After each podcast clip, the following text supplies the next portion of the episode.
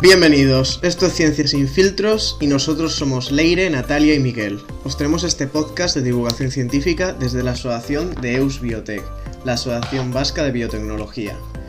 Hoy os vamos a hablar de un tema que nos afecta a todos y del que nos conviene saber más para aplicarlo en nuestro día a día. Nos referimos a nuestra nueva compañera de aventuras de todos los días, la mascarilla.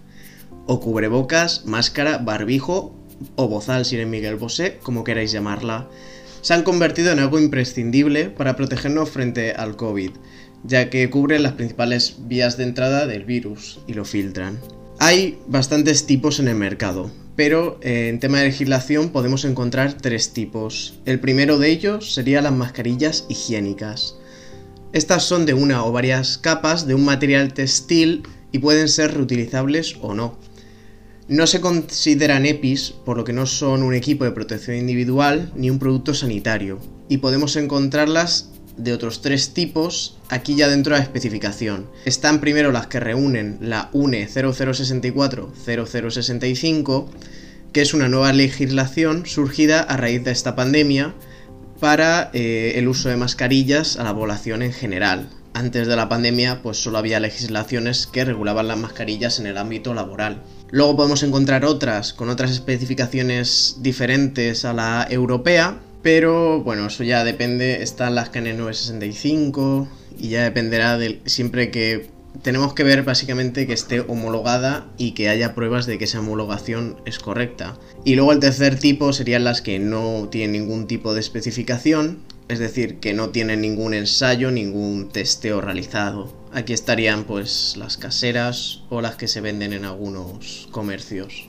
Este tipo de mascarillas pues tiene una vida útil que tiene que venir indicada por el fabricante y en el caso de las reutilizables hay que indicar en qué condiciones y cuántos lavados pueden soportar antes de que pierdan su eficacia.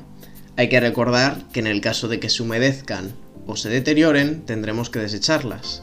Y una preguntita, aunque se puedan vender en cualquier establecimiento, ¿es más recomendable comprarlas en farmacias o al ser mascarillas higiénicas que al final vienen como de serie, como quien dice, no tiene nada que ver?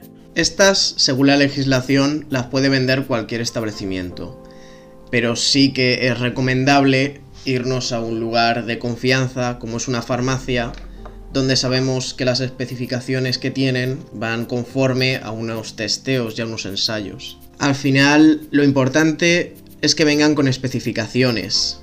No es nada recomendable comprar mascarillas que estén expuestas en una tienda como si de una blusa o de un jersey se tratara. Tienen que venir un papel con su duración, su composición, su mantenimiento, entre otras posibles especificaciones. En lo referente a su filtración, se tiene en cuenta la filtración bacteriana hacia el exterior, que tiene que ser igual o superior al 95% para las no reutilizables y del 90% para las reutilizables. Bueno, y dejando las higiénicas atrás, pasamos al siguiente tipo, que son las quirúrgicas.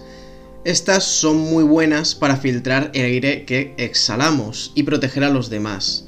Esto viene indicado por el nombre. Quirúrgicas hace referencia a que su propósito inicial era que fueran usadas por cirujanos, los cuales eh, tienen que proteger al paciente de virus o bacterias que ellos mismos puedan exhalar. Al final el paciente no los va a contagiar, está ahí muñeco, a lo sumo respirando por un tubo y no les va a contagiar de nada. Su filtración hacia el interior, en el caso de las quirúrgicas, ronda el 70-75% y hay que recordar que eh, la protección que otorgan las mascarillas nunca es total, incluso las más altas la otorgan las EPI. Entonces, una cosa, todos sabemos que las mascarillas higiénicas y quirúrgicas se parecen mucho. ¿Cómo las podemos distinguir a simple vista?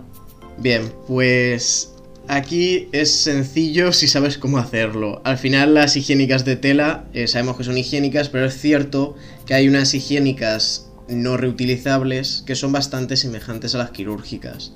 La forma de diferenciarlo es por el certificado de las quirúrgicas. Tienen que llevar la C y la E, que es el certificado europeo, y tiene que cumplir además otra normativa diferente que es la UNE EN 148683. Así que de simple vista, nada, a leer. No, habría que leer lo que lleva puesto. Al igual que las anteriores, su duración viene especificada por el fabricante y estas sí o sí deben venir debidamente empaquetadas y solo las farmacias son las que pueden venderlas individualmente ya que son los que garantizan la protección del producto y que no se va a contaminar. Esto último es importante ya que hay que recordar que las mascarillas tras su uso es un elemento que está contaminado. Sobre su superficie puede estar el virus y no hay que manipularla ni ponerla en la barbilla o en el bolsillo. Hay que manipularla desde las gomas y desecharla tras su uso o guardarla debidamente si no ha completado su vida útil. Sobre esto, en la calle vemos muchos ejemplos de mal uso de mascarillas. ¿Cuál es el sitio más raro donde habéis visto una mascarilla puesta? Yo el sitio más raro en el que he visto puesta una mascarilla es el codo. Pero no el codo en verano que tenías el codo libre y todavía solo estaban las gomas en contacto con tu piel, sino en el codo encima del abrigo. Como que has tenido que hacer fuerza para subirla y has tocado toda la parte frontal de la mascarilla sin ninguna duda. Seguro que así estaba estupendamente guardada. pues yo la verdad es que lo que estoy viendo mucho últimamente, que yo creo que también lo ha puesto mucha gente de moda por las redes, es coger una goma de estas y colgarte la mascarilla una vez que te la has quitado de la boca y colgártela encima. Y claro, no se dan cuenta que al final lo que está en contacto con, bueno, con la saliva de otra gente cuando habla o lo que sea, eh, luego acaba en contacto con tu chaqueta, jersey, mm, cualquier cosa, y, y, luego tú al final acabas toqueteando por ahí y te lo vas llevando luego a la cara sin darte cuenta. Así que no sé hasta qué punto es muy recomendable, pero bueno. Como con las gafas, no, eso no es muy recomendable. Yo, el sitio más raro fue un señor que se sentó en un banco a encenderse un cigarro y no se le ocurrió otro sitio que subirse la mascarilla a la frente y veías ahí al señor sentado, además que era calvo y claro, eh, con la calva tapada por la mascarilla, ahí fumando. Pero bueno, para sitios... No lo entendiste, era un calentador. Como cuando vas a hacer deporte y te pones la cinta, estaba ah, guardando el sudor. Claro. Es que no lo entendiste. claro, es que era eso.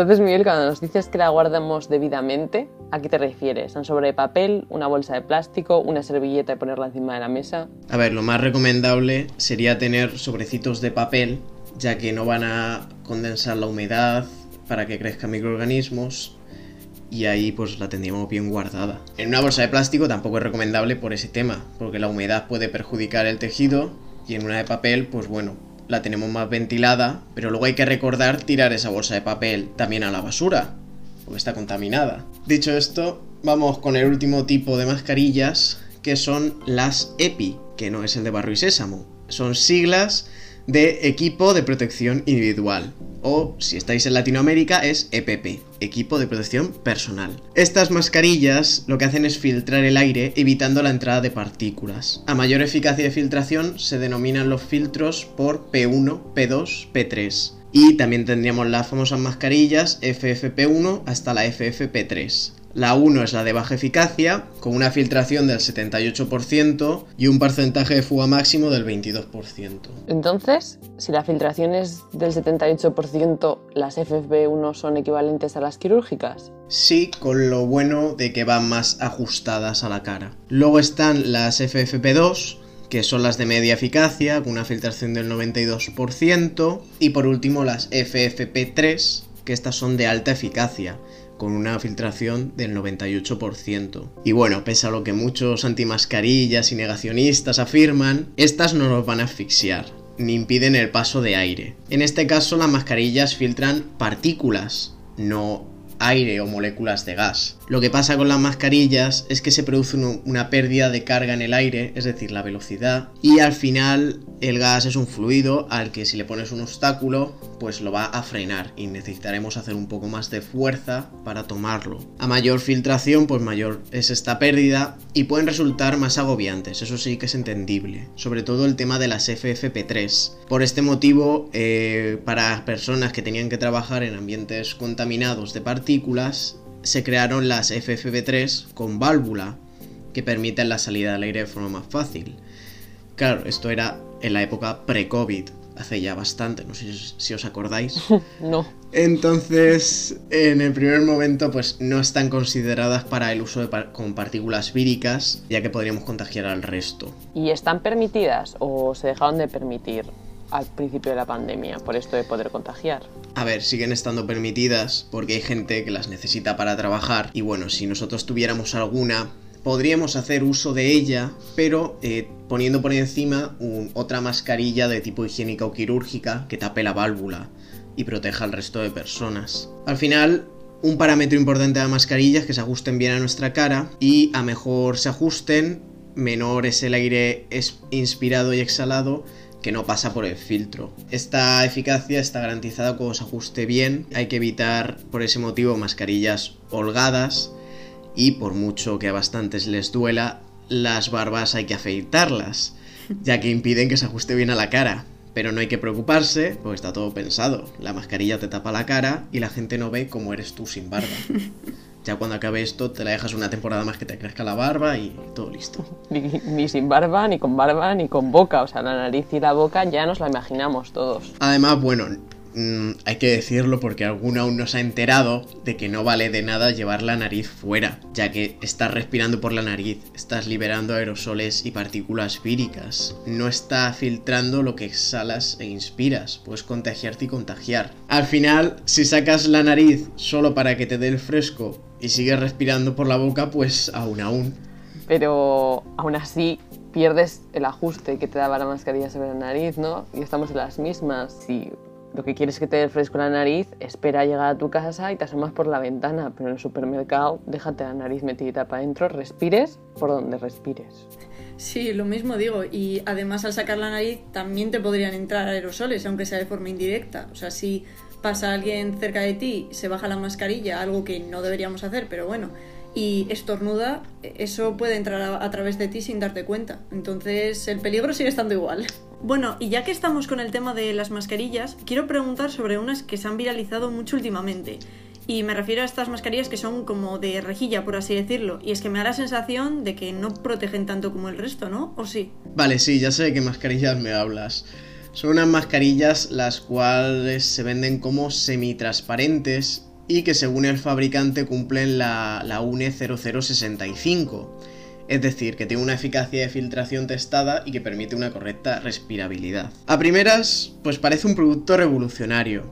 Si no fuera porque la transparencia no se debe al material que sea especial, es a lo que tú dices, Leire, es una rejilla de poliéster Incluso se pueden ver los agujeritos a simple vista. Estos agujeros, según se ha visto, pues pueden atravesarlos los pelos de la barba sin ningún problema, ya que, bueno, pues tiene una anchura de 0,25 milímetros, 250 micras. Esto es un, un, problema bastante grande, ya que las partículas que tenemos que evitar y con las que se testean las mascarillas son de 3 micras. Entonces, el agujero de 250 micras, la partícula de 3 micras, aquí hay un problema. Según el fabricante, pues tiene un tratamiento hidrófogo y biocida, lo cual es extraño, ya que es lavable hasta 50 veces, pero al final es todo un poco igual, cuando todas las partículas y aerosoles tienen un tamaño muy inferior al tamaño del agujero y pueden pasar sin ni siquiera tocar este tejido con el biocida. Por este motivo podríamos decir que estas mascarillas son como un colador de cocina. Y siendo así, ¿cómo es que están homologadas? Bien,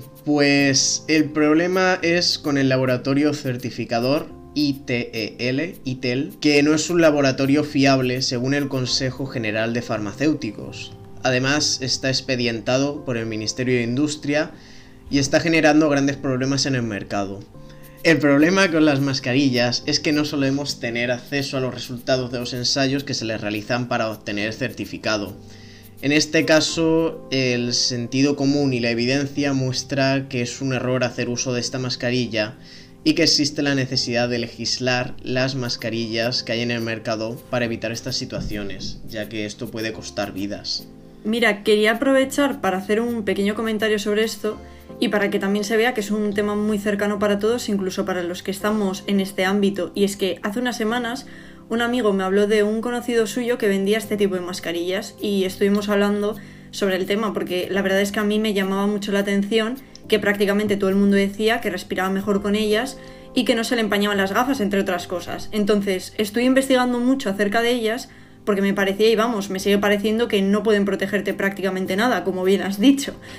Y lo curioso de esto es que aunque mi amigo me dijo más de una vez que estaban homologadas, y así se veía en su página web y lo decían los medios y todo, al de unos días volvimos a hablar de ello y mm, porque sale todo el tema relacionado con la farmacéutica, eh, todos estos temas que, has comentado de dudosa legalidad y tal.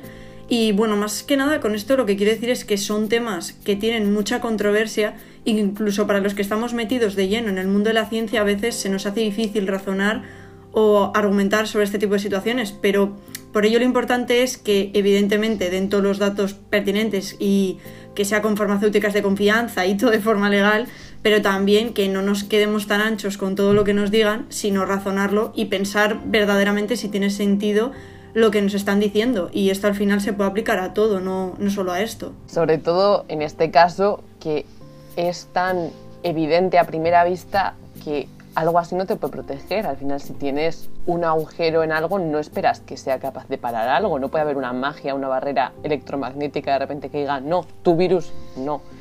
Acá lo que pasa es que al final tenemos que hacerle frente a que echa la ley, echa la trampa y alguien va a ver que dé un permiso a un fabricante de mascarillas para que haga lo que le dé la gana, pero que antes de comprarla tengamos cosas como los agujeros en cuenta, que tampoco nos puede costar demasiado, porque es imposible que algo se te empañe si todo el aire que estás echando se está yendo según sale de tu boca. Claro, claro, totalmente. Al final, también yo opino creo que falta es más legislación. Entiendo que con la pandemia se hiciera un poco todo deprisa y corriendo y se permitiera venta de todo tipo de mascarillas y solo se legislara dónde había que usar mascarillas, pero pienso que también habría que empezar a legislar qué tipos de mascarillas se pueden vender y a centrarnos más en qué se está vendiendo, porque al final es un tema que nos está afectando un montón como sociedad.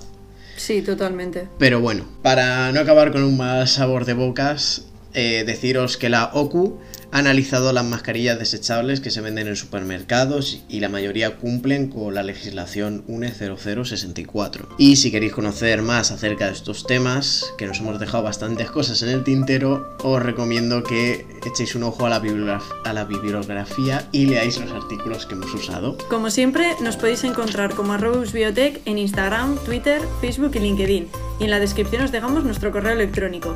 Podéis contactar con nosotros para lo que queráis, tanto para preguntar dudas, curiosidades o temas que os gustaría escuchar en los siguientes podcasts. Muchas gracias por escucharnos y esperamos en el siguiente episodio. Es que tu tegatik eta horrengorarte.